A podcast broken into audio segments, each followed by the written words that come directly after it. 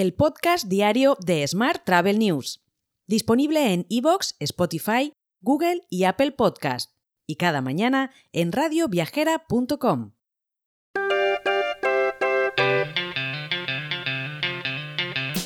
Saludos y bienvenido, bienvenida un día más al podcast de Smart Travel News en este lunes 5 de febrero de 2024.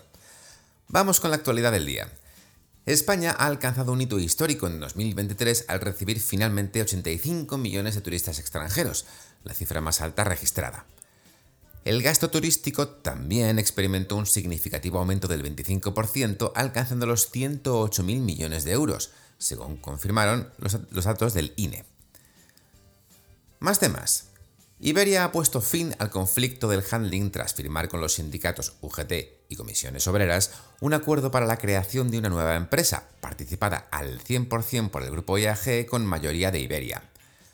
La actividad principal de esta empresa será la prestación de servicios de asistencia en tierra, tanto a terceros como propios, en los aeropuertos en los que Iberia consiguió la licencia y en los ocho en los que la perdió.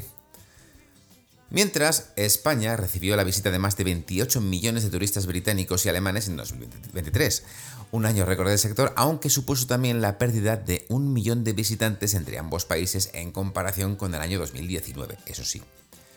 Por el contrario, destaca el crecimiento exponencial registrado por Estados Unidos en este mismo periodo, que sí supera las cifras prepandemia y dispara el número de sus visitantes. Más temas. Holidoo, portal de reservas y alquileres vacacionales, ha revelado las principales ciudades europeas que prefieren los nómadas digitales para disfrutar del invierno mientras trabajan. En la primera posición se encuentra Valencia, seguida de Barcelona en la segunda y Lisboa en la tercera. Por su parte, la Comisión Nacional de los Mercados y la Competencia ha aprobado la subida de un 4% de las tarifas aeroportuarias propuesta por AENA para 2024, tarifas que entrarán en vigor el próximo 1 de marzo.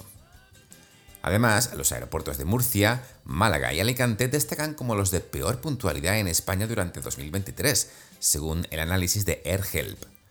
Por otro lado, Asturias, con menor tráfico aéreo, y Bilbao, que maneja uno de los mayores volúmenes, sobresalen en este estudio como los aeropuertos con mayor puntualidad del país. Más asuntos.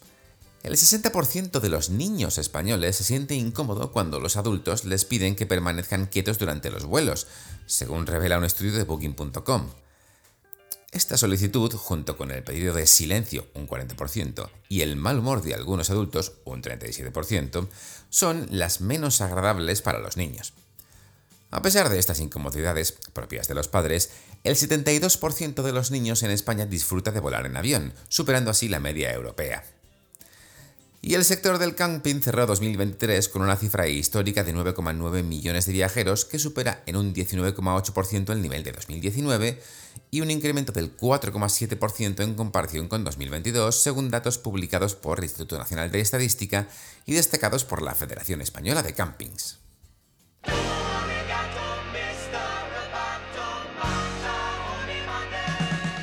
Vamos ahora con la información más tecnológica.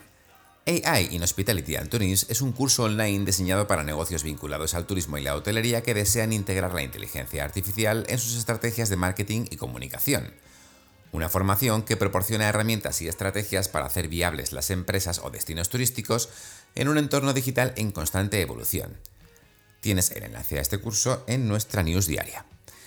Y en colaboración con Airbus e integrando Skywise Predictive Maintenance, avanza en su proyecto de digitalización, optimizando operaciones a través de modelos predictivos basados en la inteligencia artificial y destacándose en una nueva aplicación de dicha tecnología en el sector del mantenimiento de aeronaves.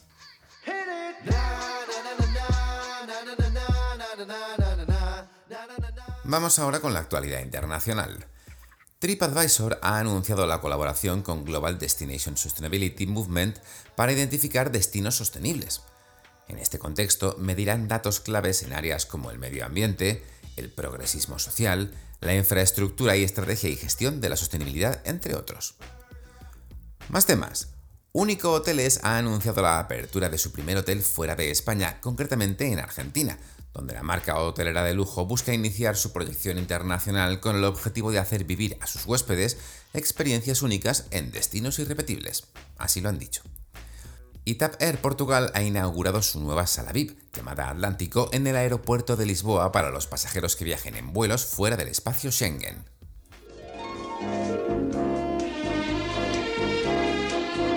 Hotel. Vamos ahora con la actualidad hotelera. Grupo Iberostar ha sido designado como la empresa activa contra el cáncer 2024 en Islas Baleares, en colaboración con la Asociación Española contra el Cáncer. Este reconocimiento se otorga en virtud de un acuerdo de colaboración que implica la realización conjunta de acciones informativas y preventivas sobre la enfermedad para los empleados de la empresa turística. Más temas. Riu Hotels and Resorts y Aenor han firmado una alianza para certificar los hoteles de la cadena hotelera con un nuevo sello llamado Desperdicio Alimentario Cero. De esta manera, la compañía también se alinea con los Objetivos de Desarrollo Sostenible de la ONU y de Sostenibilidad de Riu y de Aenor.